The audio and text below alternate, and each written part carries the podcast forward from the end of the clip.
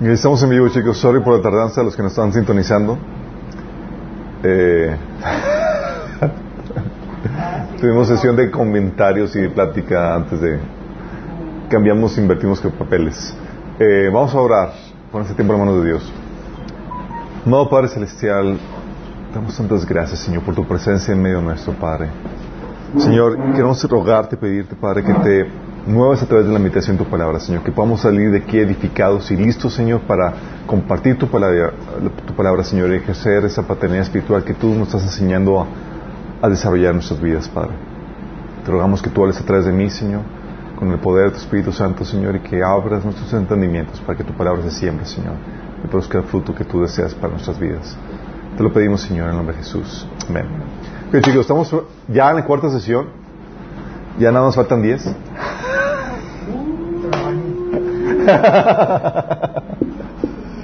Ok, estamos viendo el tema de formación pastoral. Y algo que les hemos comentado, que hemos estado viendo a los que, a los que nos están sintonizando, que dicen, oye, yo pastor, sí, tú pastor. La idea es que tú desarrolles tu madurez y tu crecimiento espiritual tal modo que tú puedas ayudar al proceso de crianza espiritual de las nuevas personas que están acercándose a Cristo. Sí. Y hemos, haciendo una recapitulación, visto la, la problemática de que hay necesidad de padres espirituales. La mayoría vamos a la iglesia, pero realmente no somos pastoreados. ¿Se acuerdan cómo habíamos platicado que, oye, voy a, voy a la iglesia, perfecto, pero ¿tu pastor te conoce? Si la respuesta es no, no está siendo pastoreado. Oye, ¿y conoces tú al pastor? ¿Sabes cómo vive? ¿Tienes una, una cercanía con él? Si la respuesta es no, no está siendo pastoreado. Juan 10, 14 marca el sello de un buen pastor en ese sentido. ¿sí? Entonces hablamos de que se necesitan padres espirituales. Eh, y por lo mismo tenemos toda la responsabilidad de desarrollar nuestra, nuestra, eh, desarrollar nuestra vida espiritual para generar esta paternidad espiritual. Si estamos llamados a ser maduros en Cristo, a desarrollar nuestro liderazgo espiritual, y para eso tienes que, no puedes estancarte siendo un niño espiritual, habíamos platicado eso, tienes que saber pelear en los seis frentes de la guerra espiritual, ese tema lo ahondamos en la segunda sesión, Hoy tienes que generar victorias, experiencias con las cuales tú vas a poder enriquecer y compartir a otras personas en Cristo. Y tienes que tener ya la preparación para poder tú dar respuestas, soluciones a las problemáticas de la gente que va a venir contigo. ¿sí? Porque lo que hace un padre espiritual es que ayuda a una persona que está necesitada, que no tiene las respuestas en sí misma, no tiene la madurez, no sabe cómo afrontar eh, los retos del caminar cristiano por, por, por él mismo. ¿sí? Y la sesión pasada vimos que para impartir la, autoridad espiritual se requieren varias cosas. Se requieren cinco ingredientes, ¿se acuerdan? Habían platicado que se requiere el alimento espiritual. El padre espiritual, la persona que, eh, que está discipulando, pastoreando, provee el alimento espiritual, la palabra, comenzando por eh, leche y avanzando hasta llegar al alimento sólido. Y esa palabra respaldada con tu testimonio, habíamos platicado. Requiere el amor, ¿sí? o que no solamente te doy el alimento, no solamente soy un maestro, sino que me ocupo de ti, es decir, busco tu beneficio, te doy seguimiento, te ayudo incluso económicamente o materialmente con lo que requieras, te ayudo con, eh, con la oración, con consejo, esas formas en las que se manifiesta el amor. ¿sí? Eh, también platicamos de, de que se requiere disciplina, es donde el padre espiritual, donde el, el persona que está discipulando a otra persona eh, llega a, eh, también aplica la reprensión, eh, da la corrección, es el trabajo sucio que hacen los, los líderes espirituales. Y también lo que busca es proveerle el compañerismo que requiere, las relaciones, las relaciones con otros cristianos con los cuales puedan crecer y, aprender ese, ese, emprender ese caminar cristiano, sí para también fomentarlo, ayudarlo que se, a que a que se ponga a trabajar, ¿sí? a que desarrolle el, el ah, a que se ejercite, ¿sí? impulsar el servicio, eh, que aplique los dones que Dios le ha dado para, eh, para que cumple el propósito de Dios para su vida. ¿sí? Entonces imagínate, oye, quiero ejercer o ayudar a otra persona que estoy discipulando, pastoreando. ¿Qué tengo que darle? Tengo que darle alimento espiritual, amor, proveerle ese compañerismo e incentivarlo a que se ponga a servir. ¿sí? Son las cosas que, se tienen que hacer. Y si te das cuenta, esto es lo que se esto, medio, esto se logra por medio de la iglesia. ¿sí? Por eso hay un paralelismo, chicos, entre la iglesia y la familia en lo que se ofrece. Porque al igual que en una familia física, en la familia espiritual se concibe y se da vida a nuevos miembros. Sí, oye, la iglesia es, por eso también tiene la connotación femenina, es la que da o la que gesta a los nuevos, a los nuevos miembros que vienen a Cristo. Sí. Ah, dice Pablo ¿no? Que ellos engendró, los engendró ustedes a través del Evangelio. Así es, los engendró a través del Evangelio, exactamente. Sí, porque en la iglesia es donde se, se concibe, se da vida a unos nuevos miembros. Igual que en la familia natural, chicos. Dentro de la familia es con, donde el ambiente idóneo para que se puedan generar nuevos miembros o nuevos integrantes de, de esa familia. ¿Vamos? Oye, pero no solamente se concibe esa vida, vida de nuevos miembros, también, al igual que en la familia física, chicos, ¿qué hace el, eh, ¿qué hace el padre de familia físico? Provee el sustento para los miembros de la familia. ¿Un poco no? Bueno, lo mismo sucede en la familia espiritual. Provee el sustento espiritual, provee el alimento espiritual para los miembros de esa familia. Y esa familia es la iglesia, ¿ok? También enseña a ser amado y amar a que nos cuidemos unos de otros. Chicos, es, en, es en la familia física donde tú y yo aprendemos a ser socialmente adaptados, donde nos enseñan cómo comportarnos, cómo amar y cómo ser amados. Sí, necesitamos eso. A los que tomamos taller de sanidad emocional vimos cómo eh, es en la familia física que tú aprendes el amor de tus padres y, el amar de tus padres. ¿sí? Y cuando no hay ese amor, hay quebrajaduras y hay heridas que, ocasionan estragos en tu vida adulta. Sí, hemos platicado acerca de eso. Bueno, lo mismo sucede en la familia espiritual. La familia espiritual lo que hace es que te enseña a amar en ese proceso de restauración espiritual que Dios quiere hacer en tu vida. La mayoría eh, de las personas vienen de, familias resquebrajadas, familias físicas resquebrajadas, con heridas, con, con trastornos de muy diversa índole, y es en la familia espiritual en donde aprenden a, ser amados y aprenden a amar. Es en la iglesia, chicos. Sí, en la iglesia se restaura ese. Sí, donde no, yo estoy solo, nadie ve por mí, tal cosa. No, no, no. La iglesia está para abrazarte, eres miembro, ya no estás solo. Sí. Es la iglesia la que hace eso enseña cómo ser amado y cómo amar. También es, así como en la iglesia, en la, familia física, eh, se da el proceso de crianza donde se corrige, se enseña al niño que va creciendo, lo mismo sucede en la familia espiritual. Se da la crianza, la disciplina, la corrección, el encaminar a la madurez. Sí, en teoría lo que se da. Lamentablemente, hoy en día tenemos eh, que las iglesias no aplican, por ejemplo, disciplina eclesiástica, no corrigen, no enseñan, nada más es, desde aquí, pero no me involucro en tu vida y no, te, no veo cómo estás, no te pastoreo, no te, no, te, no te voy corrigiendo en eso. ¿Y qué sucede? Al igual que en la familia física, ¿qué sucede cuando tienes hijos que no corriges? Se descarrilan. Se descarrilan. Y luego ves cómo está son, tienes hijos que avergüenzan. Si dice la Biblia que el hijo que, que si no lo disciplinas va a avergonzar al padre. Lo mismo sucede con la familia espiritual. Ves que la condición del, del, espiritual de los miembros de la iglesia hoy tiene mucho que ver con, con la falta de esa paternidad espiritual que, que corrige, que enseña, que conduce a la madurez. Sí. Es, platico contigo, te trato de, o, por encimita, eh, trato de no incomodarte, y lo mismo que sucede en la, familia física donde hay una cultura donde los padres dicen que, o sea, que una corriente de enseñanza de, la, de crianza que no debes de incomodar a tus hijos, no debes hacerlos sentir mal, que, oye, se cayó el niño y no sé si han visto que dicen papás de que eh, piso malo y empiezan a, reprender el piso en vez de que cabezona. Fíjate cómo caminas y pon atención a la otra, ¿no? No, no, le echan la culpa siempre a alguien más. Y tienes una generación de milenios que son, que están enfocados a sí mismos, a recibir, a sus derechos, a no me, nada, que nadie me incomode. Y lo mismo patrón está sucediendo en la iglesia, en la familia espiritual. Tenemos una generación de, de, de, cristianos ensimismados porque están aplicando el mismo proceso de crianza que se da en la familia física, en la familia espiritual. Sí. Entonces se da la crianza, al igual que en la familia física, en la familia espiritual. También, al igual que en la familia, la iglesia provee lo necesario, el compañerismo necesario para el crecimiento. ¿sí? El enseñarte a vivir en familia, a vivir en sociedad. ¿sí?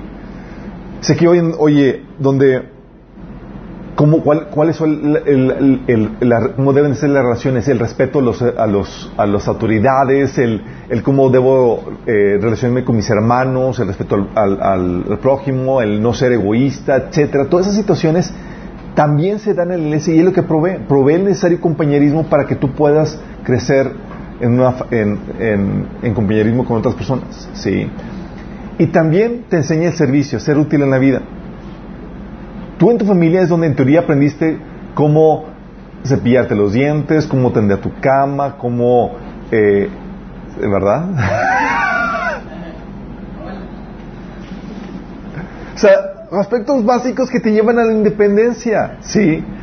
O sea, la idea de los, de los, de los, de los padres a los que tomaron ya el taller de, de, de paternidades, te, te, sí, te, ayudo, hijo, y te voy y te hago todo al inicio porque no tienes la capacidad ni la madurez para ni siquiera hacerte de comer ni nada. Pero la idea es conducirte a la independencia porque te vas a independizar por completamente de nosotros y la idea es que tú sepas cómo ser autosuficiente.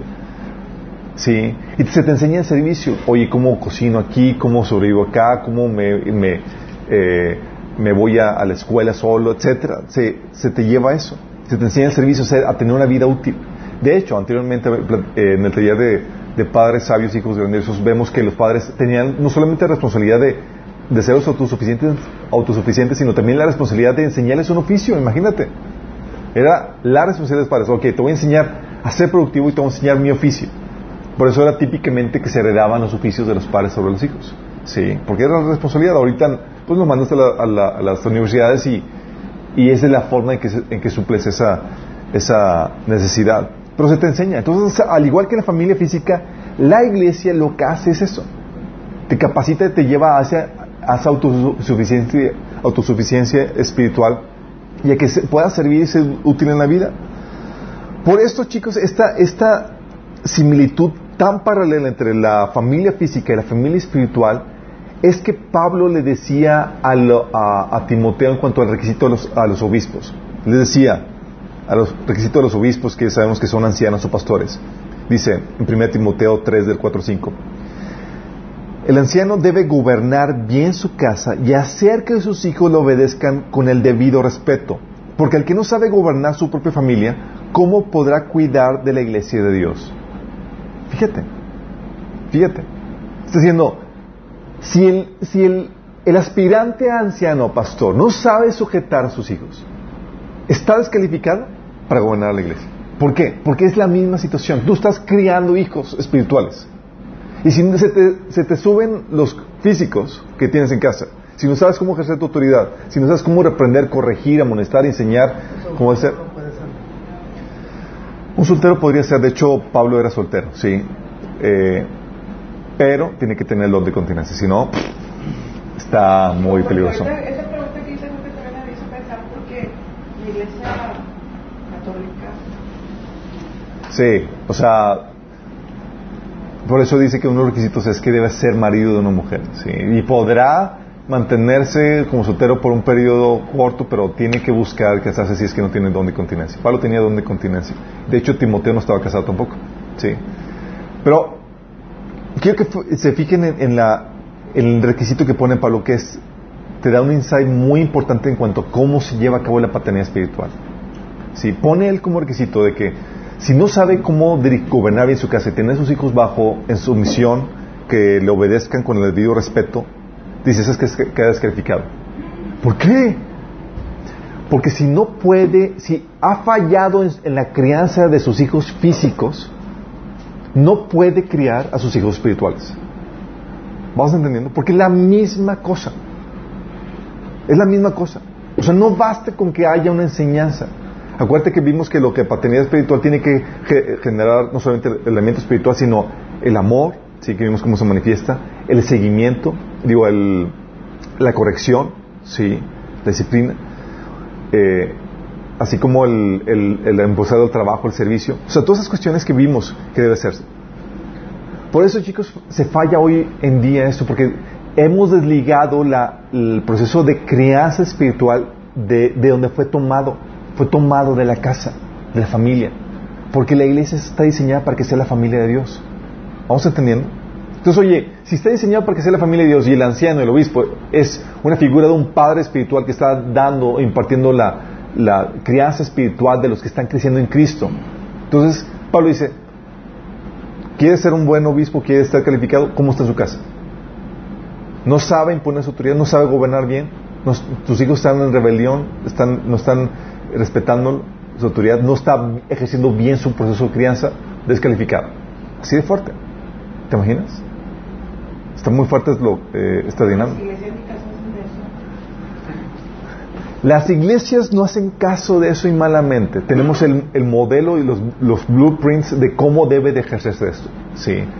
Pablo o Dios no incluyó estas, estas instrucciones nada más porque, ah, por si se les ofrece, chicos. O sea, no está de más. Nosotros somos los que nos hemos desviado del diseño original y tenemos que volver a él. Por eso tenemos que entender, ok, voy a ejercer la paternidad espiritual. Ok, perfecto. No basta con que sea él y yo. Tengo que integrarlo a una iglesia para que sepa crecer en comunidad y sepa ser amado y amar y servir. Y ser corregido. ¿Vamos? Por eso, chicos, el paralelismo. Ah, esto ya lo leí. Por eso el paralelismo, chicos, se aplica en los frutos. Un buen trabajo de los padres se ven los hijos. O sea, por eso, cuando vimos el tema de padres sabios, hijos grandiosos, tú dices, oye, si tú eres un padre sabio que aplique los principios de Dios, vas a tener hijos grandiosos. no te lo asegura por completo, pero la probabilidad es enorme, porque puedes tener un padre excelente y tener un hijo como Adán. sí. Tenía el padre perfecto, pero se desvió. Sí. Pero las probabilidades son mínimas. Sí, se reducen grandemente. Y ahí donde dices, oye, tienes hijos productivos, con visión, personas de bien, con matrimonios estables, habla de tu paternidad. De hecho, Pablo mencionaba, ¿sabes qué? Eh, en 2 Corintios 3, del 2 al 3, dice, ustedes mismos son nuestra carta de recomendación. O sea, el trabajo, el, éxito de los ministerios son ustedes. O sea, ¿cómo viven? ¿Cómo son? Sí, el fruto de sus vidas. Dice, escrita en nuestro corazón, conocida y leída por todos.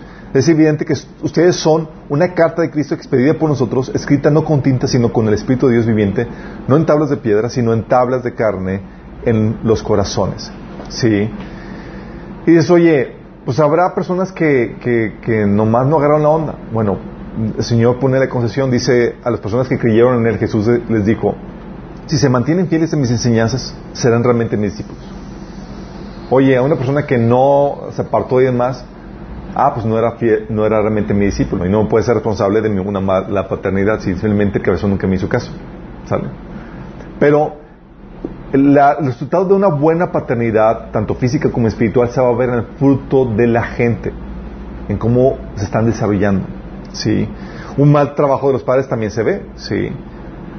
Hijos rebeldes que no generan valor, que, que no quieren crear o vivir en familia, etcétera. ¿sí? Ustedes saben, chicos, hemos visto en sanidad anterior cómo los malos padres te pueden fregar la vida. No por lo que ellos están, sino por tus reacciones pecaminosas ahí detonadores. Si hoy no te dieron amor, no te corregían, abusaron de ti, etcétera. Bueno, lo mismo sucede con los malos pastores, chicos. Lo mismo sucede, es un proceso de crianza. ¿Sí? ¿Quieres ver qué tan bien, qué tan mal está? ¿Sí? Es problemas de liderazgo. Oye, tienes hijos rebeldes que no generan valor, que, eh, que están generando problemas. Es, ¿Qué onda con eso? O sea, Pablo no se daba lujo para eso. ¿Se acuerdan a, los que estaban rebeldes en la iglesia de Corintios? Habíamos leído Pablo amenazando con la corrección. Dice, eh chicos, voy a ir a verlos. Voy a ver con qué poder están ahí rebelándose. En 1 Corintios 13. Y los amenazaba. Sí, los amenazaba Pablo. ¿Por qué? Porque sabía que tenía la autoridad como padre espiritual de corregirlos y no permitir un mal estilo de vida dentro de la iglesia. ¿Por qué? Porque Él es el Padre. ¿Sí me explico? O sea, el proceso de crianza, chicos, por eso, métanse en la cabeza, es, ok, el, mundo, en el aspecto espiritual, la gente que, recién comienza a Cristo, están como niños recién nacidos y hay que llevarlos por ese proceso. Al igual que en una familia. Hay que cambiarles el pañal, hay que tolerar sus inmadureces, hay que berrinches, sus malos gestos y demás. Sí. Y ese entendimiento te lleva a comprender que tú como miembro de la familia no puedes irte por las de la iglesia por las inmadureces de tus hermanos. ah, ya no lo aguanto, mamá, me voy a ir de la casa. ¿Sí te ha pasado que tienes problemas con tus hermanos en la carne? De sí. Y luego más cuando te dicen, oye, van a, van a compartir el cuarto juntos. Uh.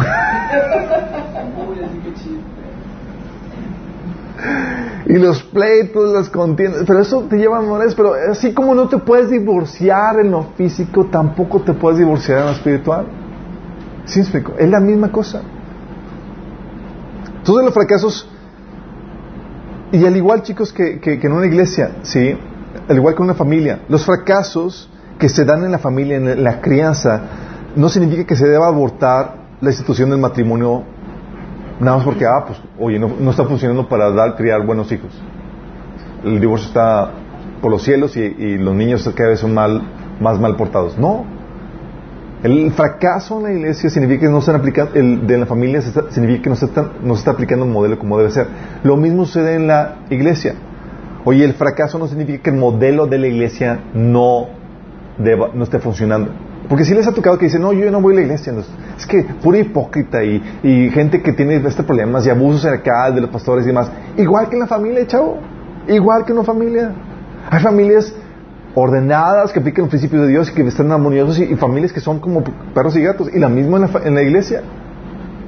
Y por el hecho de que no funcione no significa que, que, debamos abortar el proyecto. No, pues ya nadie se case, nadie tenga familia. Pues nomás están viendo muchas problemáticas. Pero hay cristianos que dicen, no, pues yo ya no voy a la iglesia. No es así.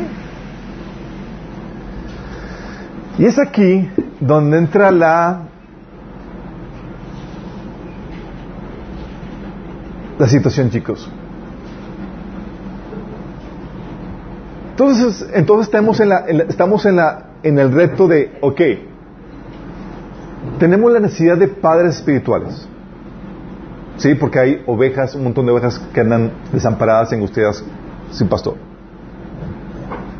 Especialmente ahora en nuestra generación donde se, están de moda las mega iglesias. ¿Vamos? Y para eso tienes el llamado tú a tu crecimiento y tu desarrollo espiritual, para que seas y puedas impartir y puedas ser de los que cooperan al, al proceso de crianza de los menores. ¿Vamos? Y para impartir ese proceso de creencia tienes que darle alimento espiritual, darle corrección, darle amor, darle trabajo para que se desarrolle, etc. Bueno, la iglesia local, chicos, es el medio por el cual se imparte esta paternidad espiritual. Oye, quiero hacer eso, quiero ayudar en ese proceso. ¿Qué debo hacer? Una de dos. O abres una iglesia o te interesa una iglesia. ¿Estamos viendo? Porque la iglesia es esa familia por la cual se lleva a cabo el proceso de crianza espiritual. Fue diseñado para ello. Sí. Un padre espiritual inevitablemente tendrá que formar o integrarse a una iglesia para poder impartir la paternidad espiritual, chicos. De hecho, ¿qué crees que hacía Pablo a donde quiera que iba y compartía el Evangelio? ¿Qué hacía con Pablo y Bernabé cuando decían sus viajes misioneros?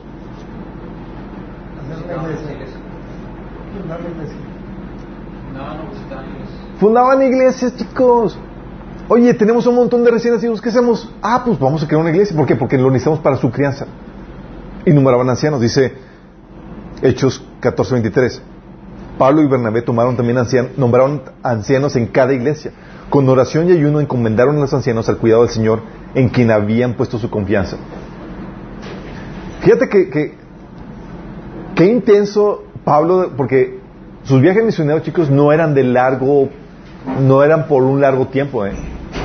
Sus viajes misioneros eran procesos donde estaban a veces un mes, a veces semanas nada más, y luego, luego formaba una iglesia y nombraba ancianos entre los más maduros y los más crecidos de ahí.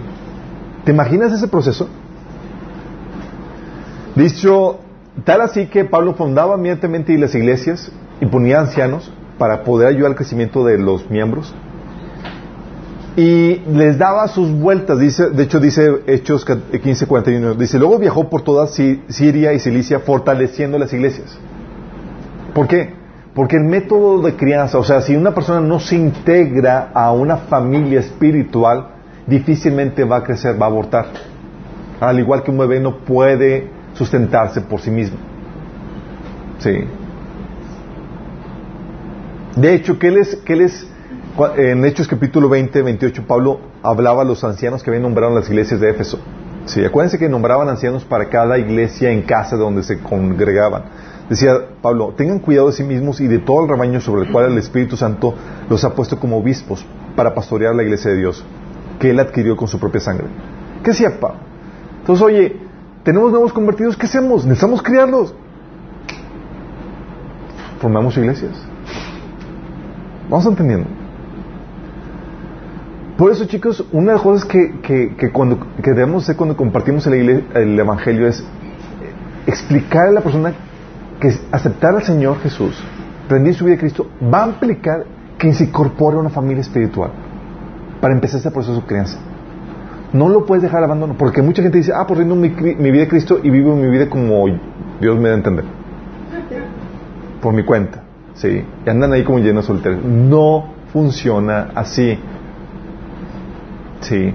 Y es tu, tu, tu, tu responsabilidad encaminarlos en esto, porque es la iglesia la que, en la iglesia donde se provee el alimento espiritual, el compañerismo necesario, la corrección, la disciplina, el trabajo, el amor, donde todos esos elementos necesarios para la crianza. Vamos. Y aquí tengo que explicarles cuál es la diferencia entre la iglesia mundial y la iglesia local. Todos sabemos que todas las personas que se entregan a Cristo forman parte del cuerpo de Cristo que forma parte en todo el mundo.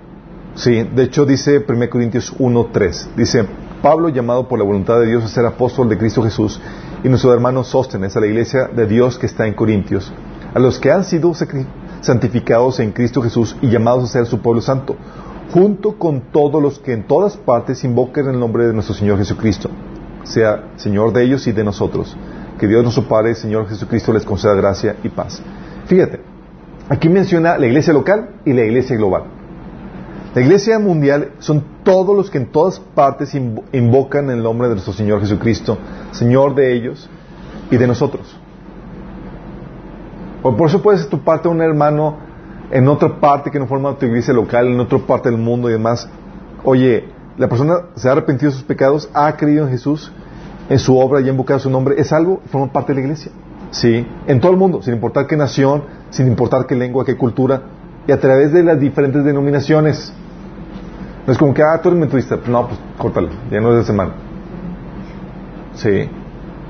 A través de todas las denominaciones y expresiones religiosas, chicos.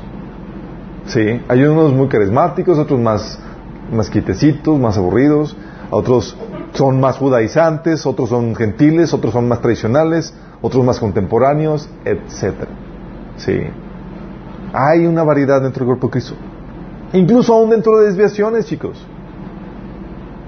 Sí. Te vas a encontrar a cristianos hijos de Dios nacidos de nuevo dentro de iglesias católicas o eh, dentro de iglesias protestantes liberales. No que tengan, no que profesan lo que eh, eh, tengan ese sistema de creencias de esa iglesia, pero ellos, por su ignorancia, por cualquier situación, están ahí, pero son nacidos de nuevo, si creen algo diferente y son salvos. Por, hecho, por eso en Apocalipsis 18.4 dice, decía a los que estaban en, la, iglesia apóstata, le decía Dios, salid de ella, pueblo mío, para que no seáis partícipes de sus pecados, ni recibáis parte de sus plagas. O sea, hay pueblo de Dios en lugares desviados. ¿Sí? O como la iglesia de, de Sardis, en Apocalipsis 3.4, que dice, pero tú tienes Tienes unas pocas personas en Sardis que no han manchado sus revestiduras y andarán conmigo en, vestiduras blancas porque son dignas. O sea, unas pocas. Entre todo el desvío que hay dentro de la iglesia, hay unas que son, se mantienen fieles. Puedes encontrarte, son parte de la iglesia del cuerpo de Cristo, ¿sí? Aún aunque no se congreguen. Puede haber un periodo en su vida donde son nacidos de nuevo y más por ignorancia, o más por, por inhabilidad física o porque, por lejanía de, por cuestión de logística no pueden congregarse. Sí. Eh, de hecho, tienes el caso del de, etíope, ¿se acuerdan? Que Felipe le compartió el etíope, en Hechos capítulo 8 dice, cuando subieron del agua el Espíritu Santo, el Espíritu del Señor arrebató a Felipe y el anuco no, lo, no le vio más y siguió gozoso su camino. O sea, ya no supo de él, no sabemos si se congregó o no, de hecho difícilmente se, creemos que se haya congregado a menos que Pablo le haya tocado alguno que hicieron por allá, pero al inicio obviamente no, no había dónde congregarse. ¿sí? Um, es la iglesia mundial, chicos. Todos formamos parte de ella, ¿sí? A través de cruzando de, eh, denominaciones, eh, nacionalidades, culturas. La iglesia local, chicos, es a la que se refiere en la otra parte de este versículo que les leí de Corintios. Dice, a la iglesia de Dios que está en Corintios, a, la que, a los que Dios, a los que han sido santificados en Cristo Jesús y llamados a ser su pueblo santo. Esta iglesia, chicos, es la asamblea local de creyentes. Sí. Pero aquí llega la pregunta, ¿cómo distingues a un club social de una reunión de creyentes para ver una película o tener una comida juntos? Porque dices, oye, pues entonces si me junto con otros cristianos en un café, ¿ya es en mi iglesia? Wrong. Bueno, depende de qué café tomes, pero... ¿O cómo se distingue de una célula? ¿Sí? ¿O de una reunión de estudio bíblico o de un taller? Debe haber alguna diferencia, ¿no? Pero todos son iglesia. ¿Será? Estás ahí buscando la palabra de Dios porque eres algo, pues eres iglesia. Eres iglesia del mundial, pero esa congregación local es iglesia. Esa reunión para el café y la charla es iglesia. Y es continua. Y nos vemos todos los días para, todos los, cada lunes para un cafecito y mantenernos al, al tanto del último chisme de. No. Sí. O sea, ¿basta con, ¿basta con que se reúnan unos cristianos y estudien la Biblia juntos para que sean, sean en iglesia? Para que busquen a Dios. ¿Sí, no? Oye, no tengo un, un lugar donde reunirnos. ¿Seremos iglesia? Pero los que ya recibieron a Cristo y buscan reunirse con los que también lo han recibido, ahí está la iglesia. Ok, chicos, vamos a ver los componentes que la Biblia enseña acerca de cómo se forma una iglesia local. Es importante que lo tengas, porque si no vas a decir que cualquier cosa, ah, pues iglesia. Y hay gente que sí lo hace, sí. No, pues yo no necesito congregarme, yo aquí mi familia y yo somos la iglesia. Sí, según eso todos son creyentes. Mira, la iglesia es una definición que, se- que vamos a desmenuzar con, con los pasajes de la Biblia. Es una pequeña comunidad de creyentes que se reúne periódicamente bajo la autoridad de un liderazgo calificado para rendir culto a Jesús y edificarse en la fe para producir fruto para Dios. Ah. ¿Ok? Hay varios componentes que la Biblia pone. Sin esto no, no es iglesia. ¿Sí?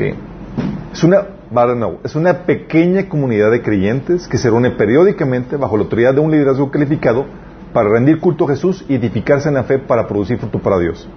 Yo no me uno de pequeño. ¿Por qué tiene que ser pequeño? Porque si no, ya no tienen la interacción de liderazgo de... Vamos para allá, vamos a ver, ok, dices, quitémosle lo pequeño, que sea un grupo grande de creyentes que se reúne. vamos para allá, vamos para allá, chicos, ok. Vamos a ver, primer elemento, una comunidad, una pequeña comunidad de creyentes, ¿sí? Ok, esto te lleva, te enseña una, varias cosas. Tiene que ser una, tiene que ser personas que profesan su fe en Cristo. Es decir, que se han arrepentido y que lo han aceptado como su Mesías, como su Salvador, como su Señor. Que se identifican y que se identifican como parte de la congregación y que están bajo, eh, bajo la responsabilidad de- de- del obispo. ¿sí? Es una comunidad de creyentes. Eso te habla de que es una membresía limitada, chicos. No es creyente, no es iglesia. Oye, es que quiero invitarme a mi no es creyente. Su membresía, no hay membresía para él. Que hasta que se entregue a Cristo. Vamos, hasta que sea creyente, hasta que la persona haya hecho una profesión de fe por cual haya nacido de nuevo. Sí. Por eso dice Pablo, dice, a la iglesia de Dios que está en Corintio, a los que han sido santificados en Cristo Jesús y llamados a ser su pueblo santo. ¿Quién es la iglesia? Los santificados en Cristo Jesús y llamados a ser, a ser su pueblo santo. 1 Corintios 6, 4 dice, dice, por tanto, si tienen pleitos sobre tales asuntos, ¿cómo es que nombran como jueces a los que no cuentan para nada ante la iglesia?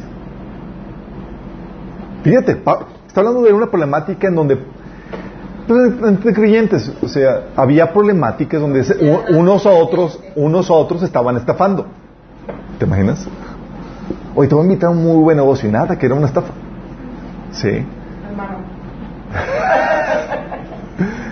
Y le esta- estaban robando unos a otros en ese sentido. Y luego dice Pablo, ¿cómo es? Y luego estaban llevando el caso, estaban deman- ah, presentando la demanda ante juzgados y ante autoridades que, eh, eh, gentiles, o sea, no miembros de la iglesia. Y dice Pablo, ¿cómo es que presentan este tipo de problemáticas o pleitos ante los que no cuentan para nada ante la iglesia? Es decir, ante no creyentes. ¿Sí? Porque la iglesia es una comunidad de miembros que profesan una fe en Cristo Jesús. No eres nacido de nuevo, no has hecho la profesión de fe, no eres parte de la iglesia local. El hecho de que tú vengas y asistas no te hace miembro. ¿Vamos entendiendo?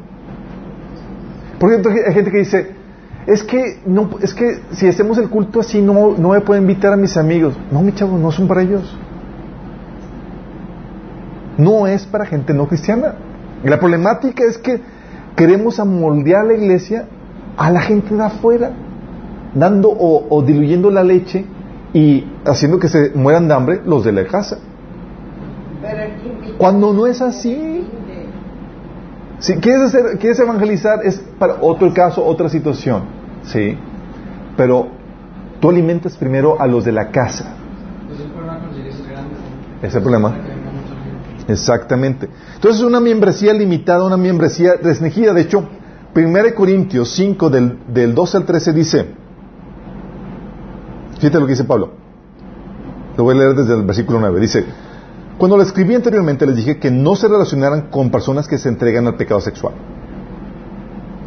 Pero no me refería a las personas que se, eh, pero no me refería a los incrédulos que se entregan al pecado sexual o que son ávaros, estafadores o rinden culto a ídolos. Uno tendría que salir, a ver, uno tendría que salir de este mundo para evitar gente como esa. Fíjate, está diciendo que, o sea, no te estoy limitando a que te relaciones con gente que es del mundo. No dice. Lo que quise decir es esto: que no se relacionen con ninguno que afirma ser creyente y aún así se entrega al pecado sexual o es, a- o es avaro. ¿Lo dije bien? O rinde culto a ídolos, o insulta, o es borracho, o estafador. Ni siquiera coman con esa gente. No es mi deber juzgar a los de afuera, pero sí es responsabilidad de ustedes ju- juzgar a los que son de la iglesia y están en pecado. Dios juzgará a los de afuera, pero como dicen las escrituras, quiten el malvado de entre ustedes. ¿Tienes cuenta cómo distingue los de afuera a los de adentro? Es 1 Corintios 5 del 9 al 13. ¿Sí te das cuenta cómo distingue? Dice, oye, los de afuera, no lo, X, Dios los va a juzgar. A los de adentro, que hicieron una profesión de fe, tenemos una responsabilidad de sancionar. Son miembros de la familia y andan mal, hay que sancionarlo. ¿Sí me explico? Por eso, chicos, a veces entendemos o no entendemos eso y pensamos que la iglesia la, la pueden conformar cualquier hijo de vecina. De Corintios 5, del 9 al 13. Sí. Hay una diferencia entre los de afuera, chicos, que no conocen a Cristo que son simpatizantes, y los de adentro, que son la familia. A los de adentro, Jesús, ¿se acuerdan? Es como la diferencia entre las multitudes que Jesús atendía y sus discípulos. ¿Quiénes eran la iglesia para Jesús? Los discípulos. Y fíjate lo que Jesús les decía en Mateo 13:11. Dice, a ustedes se les ha concedido conocer los secretos del reino de los cielos, pero a ellos no. ¿A- ¿Para quién son los secretos? Para la familia. A ustedes les voy a dar de comer, chicos. A los de afuera los entretengo con cosillas. ¿Sí vas entendiendo? Entonces es una pequeña comunidad, es una comunidad de creyentes. Sí. Y es pequeña. ¿Por qué pequeña? Pasajes. ¿Cuál es, cuál es el mínimo de, de pequeña? 3, 2, Era como 70. 12, 70. No, ¿Qué no? dice que lo que que escribieron dos en mi nombre. Mateo 18, 20 dice, porque donde están dos o tres congregados en mi nombre, ahí estoy yo en medio de ellos. Con que haya dos o tres ya son iglesia. Eso es muy importante que entiendas esto, chicos. Porque rompe tus paradigmas. Una vez me tocó eh, eh, contratar a un pastor de, eh, para que me ayudara a instalar unas literas. Y platicando con él en el carro, porque lo fui a recoger, dice, ah, pues eres pastor, ah, qué genial. Dice, sí, soy, soy pastor de una misión. Y yo, ¿y cuál es la diferencia entre una misión y una iglesia? Ah, es que la misión es más pequeña. ¿Cuánto estamos hablando específicamente? No, pues más pequeña y está todavía dependiente de una más grande. Ok, ¿y, y, cuánto se requiere para que ya seas una iglesia? Es decir, empecé a hacer preguntas y estaba 50. Así, estaba en shock porque no sabía. Sí, pero a veces caemos en, en paradigmas donde le estaban menospreciando al pequeño grupito que tenía y no lo está considerando iglesia. Para Jesús ya es iglesia. Hay dos o tres. Es iglesia. Sí.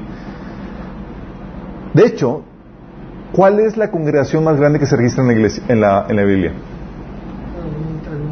2000, 3000, no, wrong. Ah, está. Pero esa sí era la de como 70. Wrong. 120. Congregación. No conversión. Conversión es convertido en mil. Sí. Hechos 1.15 dice aproximadamente, ciento, aproximadamente 120 creyentes estaban juntos en un mismo lugar. Pedro se puso de pie y se dirigió a ellos. Es lo máximo que se registra que están en, un en una congregación en el mismo lugar. Y dices, oye, ¿y los 3.000 y los 5.000? ¿Es- ¿Eran seguidores? Hechos 2, 14, 41 dice en el Pentecostés, así es que los que recibieron la palabra fueron bautizados y se añadieron aquel día como tres mil personas, imagínate. O cuando fue sanado el cojo. Hechos 4, 4. Dice, pero muchos de los que se habían oído la palabra creyeron y el número de los varones eran como cinco mil. Sí. ¿Qué haces? Oye, ¿a dónde meto toda esta gente? Tú y yo, si estuviéramos ahí, es colecta, pro- construcción pro templo. Sí. Una bodega gigante. Es- vamos, a, vamos, a, a hacer algo así que va a ser una, algo rival con el templo los judíos, unas para darles en la torre. ¿sí? Va a haber una multitud. Que, que coliseo romano ni que nada. Va a ser acá, que Yoloste ni nada de eso. ¿Te imaginas? Estamos hablando de unos ocho mil personas y contando nada más a varones. ¿Dónde metes toda esa gente? ¿Sí? ¿Qué hacían? ¿A dónde los metían? No eh, los metían en casas, chicos. Los metían en casas. Pues no. Nombraban a montones de ancianos. Entre ellos a los hermanos de Jesús. Imagínate. Pero muchos ya caminaron con Jesús. ¿De dónde salió Matías? Sí. Y dijo, vamos a coger a algunos de los que estuvieran con nosotros todo ese tiempo que estamos con Jesús. Y había un montón. Sí. Por eso, Pablo se dirigía a las iglesias. Fíjate lo que pa- en Romanos 16, 3 al 5. Dice, saluden a Priscila y Aquila. Saluden igualmente a la iglesia que se reúne con ellos en la casa. En casa. Que se reúnen en la casa de ellos. Pablo y Aquilas eran ancianos, chicos. ¿Y dónde tenía su iglesia? En su casa. Ok, en este momento se pueden rasgar las vestiduras. Aquí estamos. Romanos 16, 4 dice, den, den mis saludos a, a, Sin- a Síncrito, a Flegonte, Hermas, Patrobas. Sorry, esos nombres así como que... Hermes y a los hermanos que se reúnen con ellos. ¿En dónde se reunían? En otra casa. Romanos 16, 15. Y son puras iglesias en casas en Roma. ¿Ok? Otra iglesia en Roma. Saludan también a Fi- Filólogo, Julia, Filólogo, a Nereo y a su hermana, a Olimpas y a todos los creyentes que se reúnen con ellos. Otra iglesia en Roma. ¿Sí? Eh, saludos a los de la casa de Aristóbulo, otra iglesia en Roma. Saludos a los de la casa de Narciso, los cuales están en el Señor, otra iglesia en Roma. Saludos a los hermanos que están en la Odisea y a Ninfas y a los de la iglesia que están en, en su casa.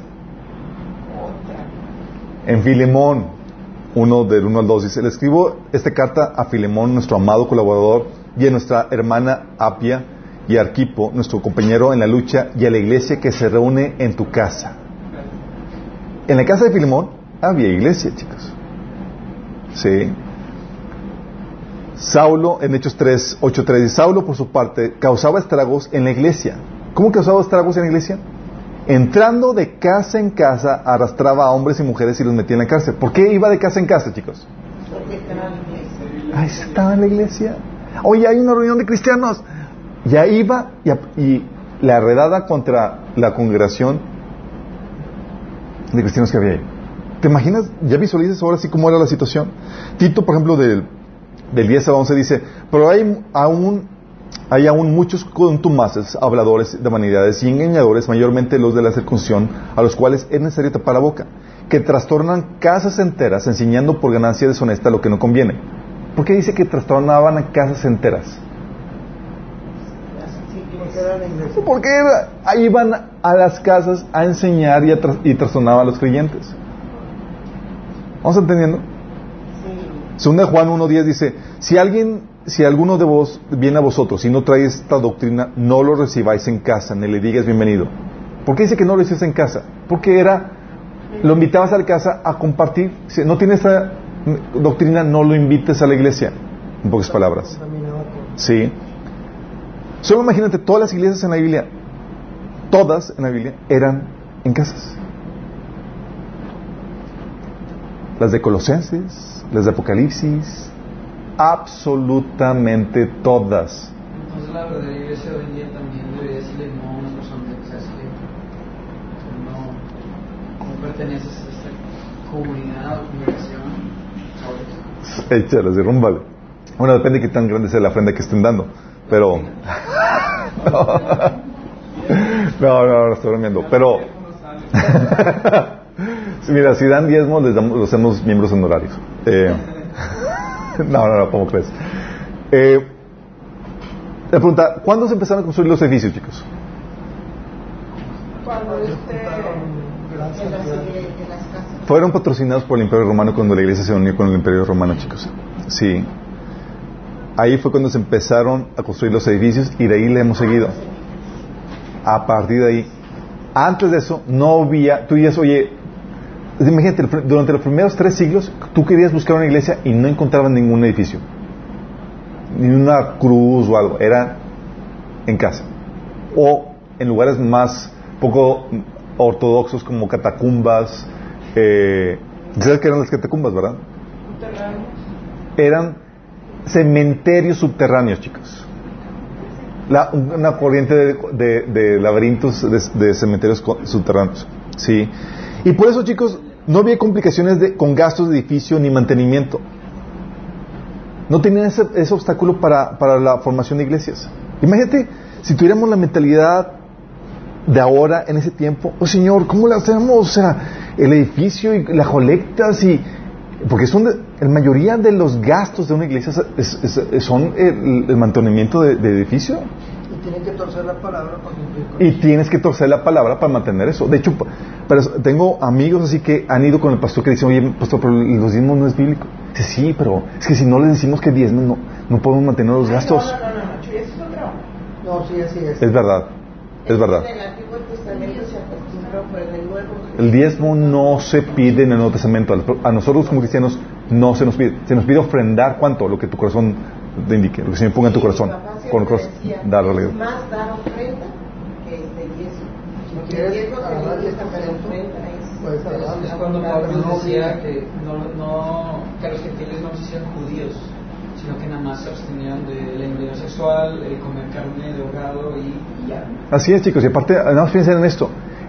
Durante los primeros 70 años de la, del, del- del- del- de la eh, hasta el año 70, el templo estuvo ahí eh, vigente, el templo judío estuvo ahí vigente. Y los sacerdotes y los judíos, ¿qué crees que pedían? Diezmo. ¿Tú crees que vas, los apóstoles decir, no chicos, ya no den allá, ahora es para nosotros? Ahora somos los nuevos levitas y vengan a nuestro reino. No, hombre, les hubiera, mira, ahí mismo hubieran Pero como quiera, si uno este, cristianamente se compromete a ayudar a la iglesia, porque es el fin de diezmo. Tú el diezmo te puede servir como, como un parámetro, sí, pero no se te puede exigir. Ok, tu ento- ofrenda y quieres que sea el 10%, pero entonces chicos, si se dan cuenta, si las, si las iglesias eran en casas, ¿cuánta gente crees que hubiera cabido en una casa? ¿Tres mil? ¿Cinco mil? ¿Mil? 20, 30. ¿Cuántas te imaginas?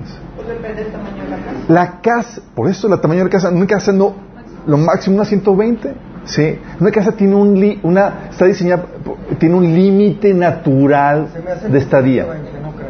Pues estaban en el Pentecostés, estaban en un lugar reunidos 120 personas. Pero, más imagínate chicos, estamos hablando de, había un límite natural que se daba porque eran iglesias en casa. Es como que, oye, pues ya no cabemos, ¿qué hacemos? Otra iglesia. Otra iglesia y nombra a tu anciano. ¿Vamos entendiendo?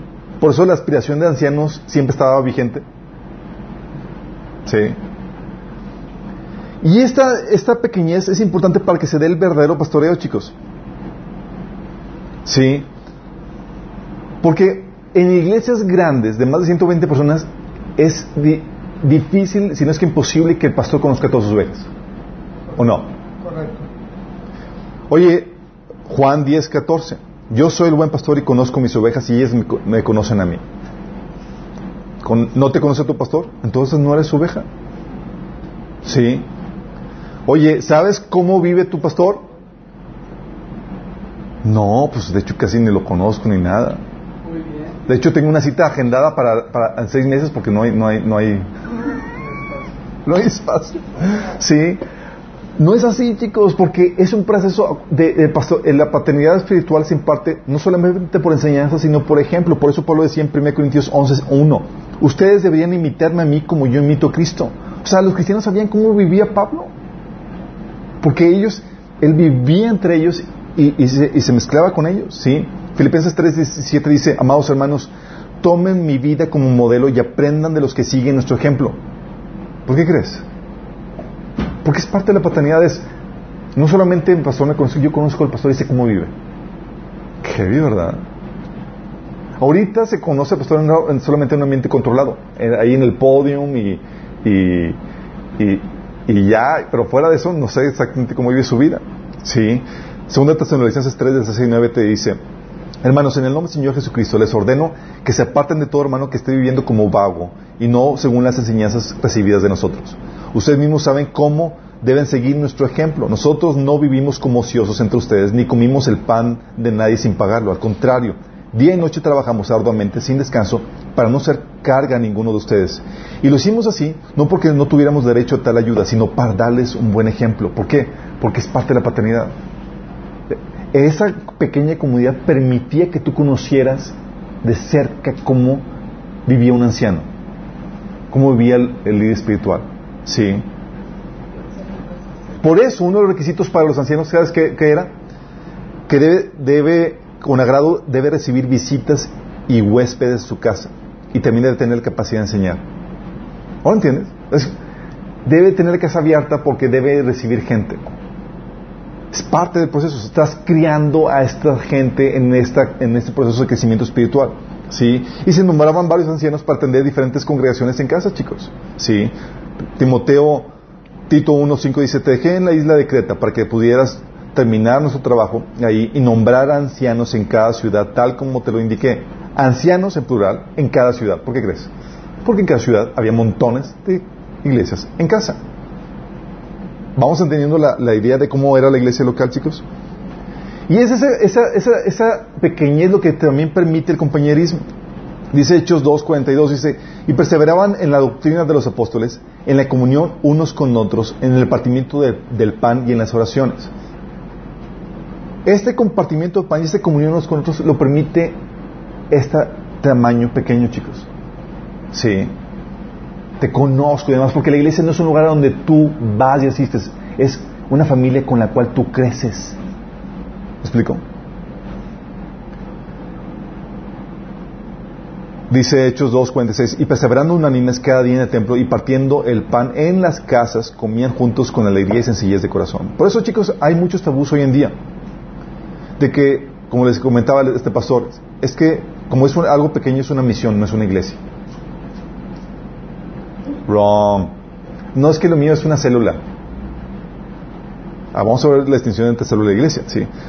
Oye, es que tiene que ser algo como de unos 30 miembros mínimo para que sea iglesia, es lo que me estaba diciendo ese pastor. ¿Y dónde sacamos eso? Sí. No, es que entre más sea mejor, es otro tabú. Lo único beneficio que sea más, entre más mejor, chicos, el único beneficio es por la contribución económica. Por el amor fraternal y el amor ágape. Hay un límite en eso, sí. Tienes, por eso si las iglesias, las macroiglesias, no tienen grupos en casa que ayuden al pastoreo y al crecimiento, están faltas, porque no están proveyendo realmente el verdadero pastoreo. ¿sí? ¿Y quiénes son los verdaderos pastores? Esos líderes de célula que deben de tomar responsabilidad por la gente que están enseñando y partiendo. Pero generalmente no lo toman, porque se consideran nada más facilitadores, pero pastor alguien más. Sí. Entonces, comunidad pequeña de creyentes, que se reúne periódicamente. Físicamente, chicos. No, yo los veo aquí por, por, por, por Facebook. Me salen así como. Yo soy de tu iglesia virtual. No. Necesitas tener, experimentar esa, esa hermosa fricción que hay con los hermanos.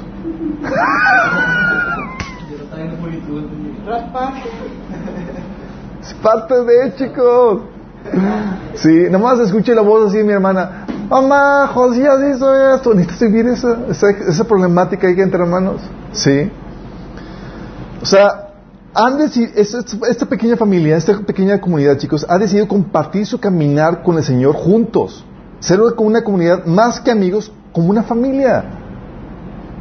El compañerismo cristiano es muy necesario para nuestro caminar cristiano. Por eso es parte de, lo que el Padre Espiritual busca proveer a la persona que está criando. Es, ok, no, no solamente tienes que juntarte conmigo, tienes que aprender a relacionarte con otros hermanos para tu crecimiento y para que ayudes a otros. ¿Sí? Por eso en Hebreos 10 del 24 al 25 que dice, Procure, pro, preocupémonos los unos por los otros, somos familia, chicos. A fin de estimularnos el amor y a las buenas obras. Ah, eso es que eso es de responsabilidad del pastor. No, no, no, no, no, somos familia. Si no dejemos de congregarnos como acostumbran hacerlo algunos, sino animémonos unos a otros. Y hay gente que dice, no, es que yo desde acá, y, y, sacan excusas de que no es que es más cómodo, etcétera. No, no, no. Tú tienes una contribución en, el, en, ese, en esa familia espiritual, en esa congregación. Tu contribución es importante. Tú puedes ayudar a animar con tu testimonio, con tu vida y con tu don. Sí. Primera Juan 1.3 dice, les anunciamos lo que hemos visto y oído para que también tengan, para que también ustedes tengan comunión con nosotros. O sea, te comparto el Evangelio no solamente para que tengas comunión con Dios y tengas una relación con Él, sino también para qué? Para que tengas comunión con nosotros. Es importante. Por eso estamos ahí. Oye, ¿te estás congregando? Oye, ¿estás yendo? Sí. Primera Juan 1.7 dice, si vivimos en la luz, así como Él está en luz, tenemos entonces comunión unos con otros y la sangre de su Hijo Jesucristo nos limpia todo el pecado. dice, si estás en la luz, te vas a congregar. Oye, no me congrego. Oh, te estás yendo al dark side. Sí. Al lado oscuro de la Al lado oscuro. Dice 1 Juan 3, 14, si amamos a nuestros hermanos creyentes, esto demuestra que hemos pasado de muerte a vida. Y, chicos, y esto se refiere a un compañerismo. ¿Sabes qué hacía en la iglesia primitiva? Cenaban juntos. Cenaban juntos y hasta había ahí sus excesos y toda la cosa. Sí. Por ejemplo, dice Judas 1.12. Cuando estos individuos participan con ustedes en sus comidas de compañerismo, en las cuales conmemoran el amor del Señor, y sigue continuando. Había cenas de compañerismo, chicos. ¿Te imaginas? Por eso, ¿sabes? En la iglesia primitiva se, se, se juntaban en la noche típicamente, el sábado en la noche, que era ya oficialmente domingo. Sí. Nosotros nos juntamos los sábados en la noche nada más por, por pura comodidad, no porque, ah, sí, vamos a ser lo más bíblico. Sí. Hechos 2.42 dice, y perseveraban, perseveraban en la doctrina y en la comunión unos con otros, en el partimiento de pan y en las oraciones. O sea, se, sentaban, se congregaban y la, como dicen, ¿no? La convivencia y el partir del pan, sí. Eh, y había eh, eh, excesos. 1 Corintios 11, del 20 al 21, fíjate lo que dice. Cuando ustedes se reúnen, fíjate Pablo, hablando de la reunión normal de iglesia, imagínate, visualiza ese escenario, chicos. Te, te reúnes en la iglesia, es una casa, hay una anciana ahí, y todas las grandes chicos y demás, y trajeron sus comidas y, al- para compartir y demás, dice, cuando se reúnen, ah, qué palomitas. Cuando se reúnen, la verdad es que no les interesa la cena del Señor. Y la cena del Señor, chicos, era una cena. ¿Sí? Pues algunos se apresuran a comer su propia comida y no la comparten con los demás. Era de traje, chicas. Y en teoría se esperaba que compartieras. Pero llegaban y es como que, ah, sí, es que estuvo muy bueno y, y, y- y- estuvo mucha. Imagínate, y si los otros como que, ay, no traían nada y se quedaban viendo. Dice, como resultado algunos se quedan con hambre mientras que otros se emborrachan. Imagínate la reunión, chicos.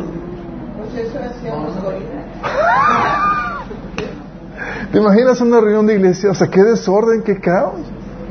Unos quedándose con hambre, más viendo cómo están ahí todos comiendo, y otros así ya borrach ya turuduscos. ¿Te imaginas?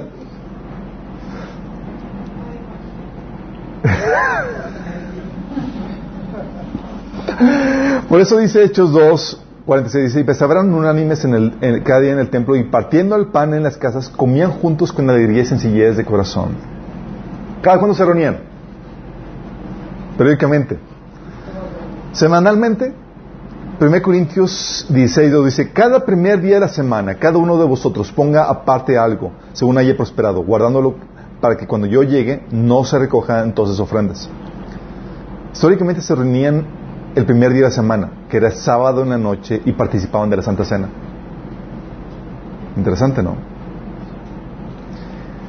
Era necesario, chicos, esta reunión periódica para poder hacer comunidad y también para saber cómo estamos y cómo podemos animarnos y ayudarnos mutuamente. Si no te veo periódicamente, no sé cómo estás. No sé qué problemática tienes, no sé cómo ayudarte. Sí.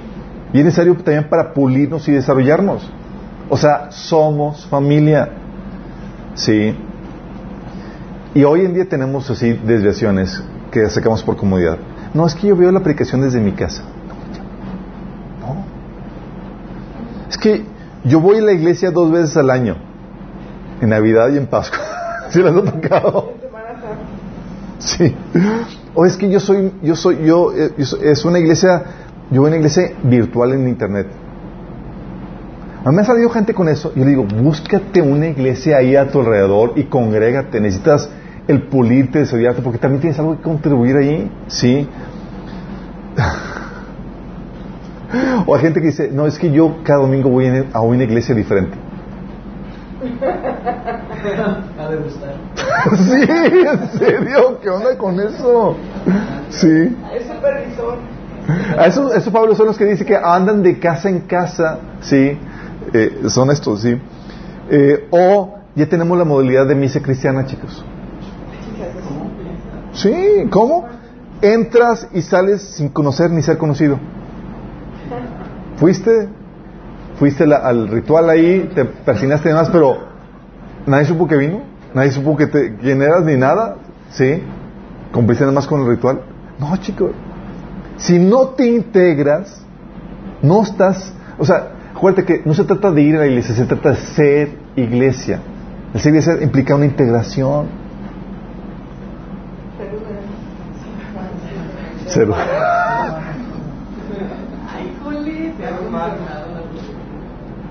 Y hay gente, chicos, que, que en las reuniones de iglesia nos ha tocado, por ejemplo, que terminamos la reunión y es algo que hemos tenido que poner sanciones ahí en, la- en en nuestra iglesia local, porque dicen, oye, pues vamos a comer afuera y escogen un restaurante caro. Dicen, no, o sea, tú vas y consideras la economía de todos o se cooperan para que todos alcancen, porque la idea es ser compartidos, como dice Pablo, o es que menosprecian a la iglesia de Dios y quieren avergonzar a los que no tienen nada. Hay gente que dice como que no, yo no voy. Pues es, Y ni los pelan ni los... Ah, pues ok. No, se trata de... La convivencia es con todos. Sí. ¿Vamos bien? Rompiendo algunos paradigmas de lo que es la iglesia. Es bajo un liderazgo calificado, chicos. Mira, por regla, regla general, en toda comunidad tiene que haber un liderazgo y reglas de convivencia. Tiene que haber liderazgo y reglas de convivencia en toda comunidad. En la Biblia establece que son los ancianos, que son los conocidos como pastores o obispos, que son personas con la madurez para poder proveer esta paternidad espiritual que estamos hablando. ¿Sí? Por eso en Hechos 1, 14, 23 dice que en cada iglesia nombraron ancianos y con oración y ayuno los encomendaron a que Señor, al Señor en quien habían creído. ¿sí? Pablo diciendo a Tito, hey, te puse ahí para que te mandé a Creta para que nombraras ancianos. Y la Biblia establece las calificaciones de los ancianos. ¿Sí? 1 Timoteo 3 del 2 al 27 dice, un anciano debe ser un hombre que lleve una vida intachable. Fíjate, aquí estás, diciendo las calificaciones. No te habla del seminario, no te habla de, te habla más que nada de, de, rasgos de su persona. 1 Timoteo 3 del, de 2 al 27 dice, Debe ser una persona intachable, debe serle fiel a su esposa, debe tener control propio, vivir sabiamente, tener una buena reputación. Con, agrado, debe recibir visitas y huéspedes en su casa y también debe de tener la capacidad de enseñar. No debe, no debe emborracharse ni ser violento, debe ser amable y no debe buscar pleitos ni amar al dinero. Debe dirigir bien su propia casa y que sus hijos le respeten y le obedezcan. Pues si un hombre no puede dirigir a los de su propia casa, ¿cómo puede cuidar la iglesia de Dios? Un anciano no debe ser un nuevo creyente porque podría volverse orgulloso y el diablo lo haría caer. Además, la gente, la gente que no es de la iglesia debe hablar bien de él para que no sea deshonrado y caiga en la trampa del diablo. Fíjate, te, habla de, de, las calificaciones de los ancianos, pero también te habla también de del en Tito te habla más eh, a onda en, estas calificaciones. Dice que el anciano es un administrador, eh, es un administrador de la casa de Dios y debe vivir de manera intachable. También ahí dice que eh, debe apegarse a la palabra fiel según la enseñanza que recibió, de modo que también pueda exhortar a otros con la sana doctrina y refutar a los que se opongan. Es parte de las calificaciones. ¿Sí? Y no todos son llamados a ser ancianos, chicos. No todos son llamados a ser pastores. Hechos 6, 4 dice, um, Pablo menciona, son todos apóstoles, son todos profetas, son todos en Corintios capítulo 12.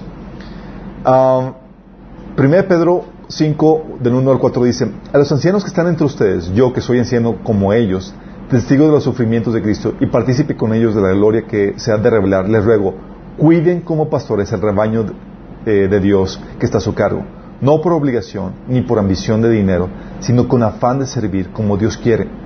No sean tiranos como los que están a su cuidado, sino sean ejemplo para el rebaño. Así cuando aparezca el pastor supremo, ustedes recibirán la inmarcesible corona de gloria. Te establece calificaciones para los ancianos y para los diáconos. ¿Quiénes son los diáconos, chicos? Los administradores. Todo lo que tenga que ver con la cuestión administrativa, ¿quién veía? El diácono. Es decir, para que el anciano pudiera dedicarse al pastoreo y a la enseñanza de la palabra. ¿Sí? Y en Hechos 6 habla acerca de eso, 1 Timoteo 3 del 8 al 12 habla acerca de eso. Y hay esta, estas calificaciones que la Biblia pone, chicos, pone una importante restricción. Mira, en otros ministerios no te piden calificaciones para ejercerlos. Oye, tengo el don de servicio. ¿Sirve? Dice la Biblia. Oye, quiero, tengo el don de, de, profecía. ¿Profetiza? Nada más con orden. ¿Sí? Y, se te incentiva para que lo hagas con libertad. Pero no para los ancianos o para los diáconos. Para ellos tienes que tener el checklist. Sí. Así es que no es como que digas, oye, eh, voy a abrir mi propia iglesia. No, mucho. Primero espérate. Ya checaste las calificaciones que la Biblia tiene. Exige para los ancianos, para los pastores. No es cualquier cosa. Sí. Debes de verificar que las tengas. Porque si no, estás tomando una autoridad que no te corresponde, todavía no llegas a esa madurez. Mejor funge como maestro bajo la supervisión de un anciano hasta que obtenga las calificaciones. Sí. 1 Timoteo 5, 22 dice, no te apresures cuando tengas que nombrar a un líder de la iglesia. No apresures, no participes en los pecados de los demás, mantente puro. ¿Por qué? Porque cuando te apresuras y nombras a un líder, a, la, ligera, te haces partícipe de sus fallas, porque tú lo nombraste. Y si hay algo que la iglesia sufre es el mal liderazgo. Salen personas heridas, abusadas, maltratadas, etc. Oye, las calificaciones, chicos, no solamente están puestas para que tú te midas a ver si tienes o no el perfil para ser anciano pastor, sino también para que tú sepas escoger a qué iglesia asistir.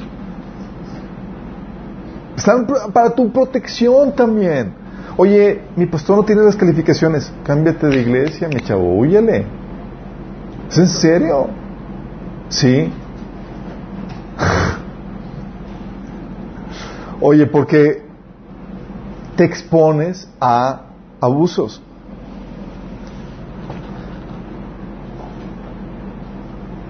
Eh, oye, la ordenanza, por ejemplo, de que no sea recién convertido. Sí. ¿Sabes cuál era el seminario que tenían los, los pastores antes? ¿A qué seminario iban? Iban al seminario que era el discipulado de los apóstoles, el discipulado de sus líderes. Sí. Tenía, por eso no podía ser un recién convertido, tenía que pasar por un proceso de discipulado. Sí. La Biblia te enseña, oye, tiene que ser una persona casada. Y hay personas que prohíben el, matrimonio entre los líderes de la iglesia. Cuidado. La Biblia dice que debe, que debe saber gobernar bien su casa. No lo gobierna bien, está descalificado. Que debe ser hospedador y poder saber recibir visitas. Que conozca y que se apegue a la palabra. Que no mal dinero. Imagínate, es un requisito que no ama el dinero. ¿Cómo sé que si mi pastor no ama el dinero? No le doy nada. No trae mucho. ¿Sabes cuál es una, una característica? Vas a ver esto, esta característica. Ese viene en 2 Corintios 8:13. Con eso tú puedes saber si ama o no el dinero. Pablo decía, cuando recolectaba ofrendas, no quiero decir que lo que ustedes den deba hacerles fácil, fácil la vida a otros y difícil a ustedes debería haber cierta igualdad. Es decir, hay pastores que, que en su colecta de dinero te hacen la vida difícil a ti y ellos están en la opulencia. Si el pastor no es considerado contigo en ese sentido y te ve necesitado y él está en opulencia, sábete que está ahí por dinero y está descalificado huye de él. Sí. Tocado pastores que lamentablemente se da, chicos, y se da normal. Sí. Dice la Biblia que el obrero es digno de su salario. Sí. Pero no se trata que todo abuso de la gente. Y hay gente que nos ha tocado, nos ha tocado gente que viene a nuestra iglesia y dice, no, Alberto, es que yo no voy a, a la otra iglesia porque, porque debo, me dijo, a un año y medio de diezmos. Y yo, si es que ahí sí me los cobran. Imagínate, le tenían colecta de, de cuántos días debía. Registro, imagínate. ¿Con interés? Y con interés. Ahora me piden no sé No, pero es que yo pienso que... Ah, sí, que no se ponían a cuentas con eso, que, que no les iba a, y no iban a, no, iban, no iban a, no tenían derecho que, a que el pastor les oficiara su funeral o sus otros servicios, su funeral. O sea, si hay una situación que requieres 15 años o boda o funeral, no te voy a, no te voy a atender. O sea, no va ahí a... Sí, sí. ¿Con qué propósito? Con el propósito de rendir culto a Jesús, es la reunión periódica, chicos, y edificarse mutuamente en la fe para producir fruto. Rendir culto a Cristo, chicos. Ministrar la palabra, compartir y animarse mutuamente en su caminar cristiano. Por eso Pablo decía en 1 Corintios eh, 11, 18. Decía, cuando se reúnen como iglesia, porque puedes haber muchos tipos de reuniones entre cristianos, pero no como iglesia. Ah, cuando te reúnes como una iglesia, te reúnes para hacer esto, rendir culto a Jesús, edificarte en la fe, ¿sí? Para producir fruto para Dios. No es que, ah, es que vamos a estar, echarnos el chal, ya somos iglesia. No, mi chavo. ¿Sí? O sea, no cualquier reunión es una reunión de iglesia, sino las que tiene, sino solamente las que te reúnes para rendir culto a Jesús y edificarte en la fe. Por eso 1 Corintios 14, 26 dice Pablo, ¿qué concluimos hermanos? Que, uno, cada, que, cuando eh, que cuando se reúnen, cada uno puede tener un himno, una enseñanza, una revelación, un mensaje en lenguas o una interpretación. todo esto debe hacerse para la edificación de la iglesia. ¿Sí? Pablo conociendo esto, dijo, vamos, pues, vamos a, tenemos la, iglesia móvil, te la llevamos a tu casa. Oye, incluso hasta la cárcel. Y tienes por eso en Hechos 16, 25 que decía Pablo, que alrededor de la medianoche, Pablo y Silas, orando y cantando himnos a Dios y los demás prisioneros escuchaban. Oye, pues aquí estamos chicos, somos dos. Iglesia, chicos. Vamos a nuestro culto. Y empezamos a Dios, imagínate. Sí. Por eso también dice Efesios 5, del 19 al 20, anímense unos otros con salmos, himnos y canciones espirituales. Canten y alaben al Señor con el corazón, dando siempre gracias a Dios el Padre por todo en el nombre de nuestro Señor Jesucristo. Porque la alabanza, la oración es parte de ese culto a Jesús, chicos, cuando se reúnen. ¿Sí? Entonces no es una reunión para comer, convivir, aunque se coma y se conviva. No es para divertirse, aunque se divierta. Es una reunión para rendir culto al Señor, cantando alabanzas eh, al Señor, para edificarnos por medio, de, por medio de la meditación de la palabra, testimonios, profecía, revelación, y para conmemorar la cena del Señor. ¿Sí? Tenemos falsas concepciones, chicos.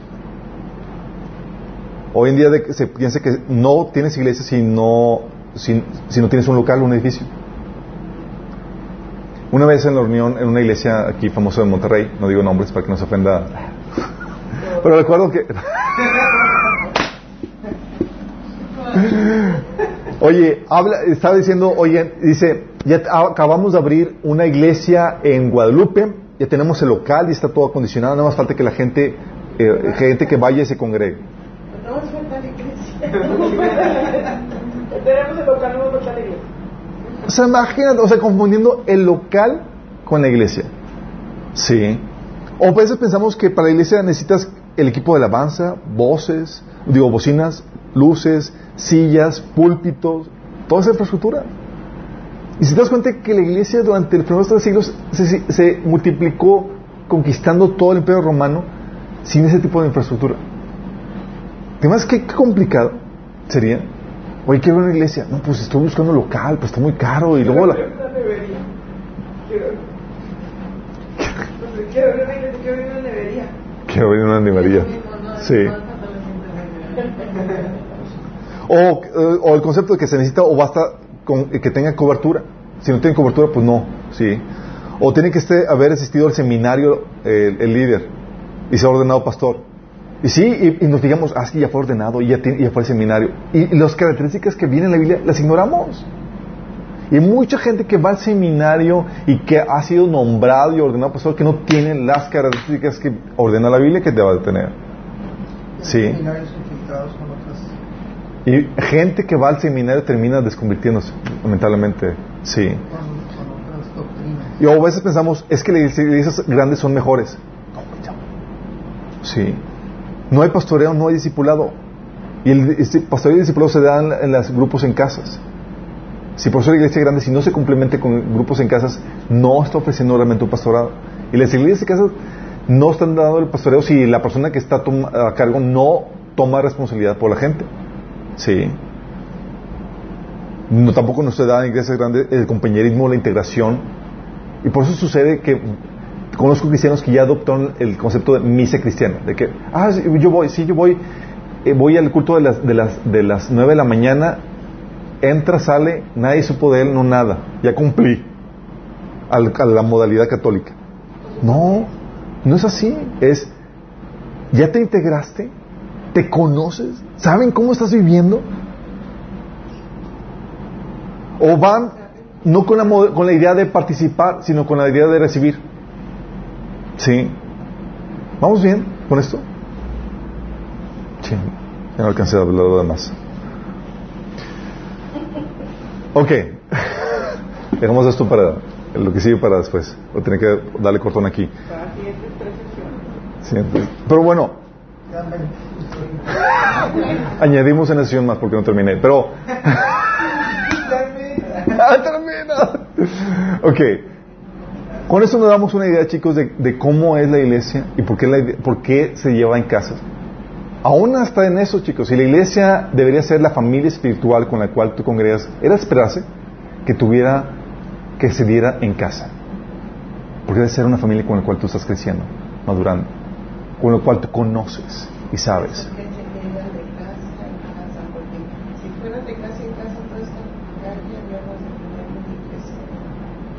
Sí. Vamos viendo, chicos. Por eso lo que tenemos aquí, chicos, es lo más, es lo más apegado a la iglesia que lo que se da en mega iglesias. En Sí. esta calle hay como tres iglesias. En esta calle hay tres iglesias, sin contar la católica ahora. Sí. Esa no es una Viene ahí. iglesia. No, es la iglesia, allá abajo, en varias Sí. casas. ¿Cómo se llama? Un estudio.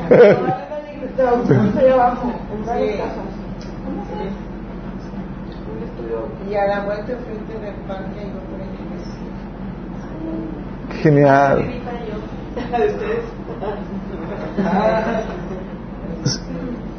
Chicos, esto espero que les ayude a entender que nuestro trabajo como, como padres espirituales y como personas que estamos creciendo para ayudar a otros va más allá no solamente enseñar.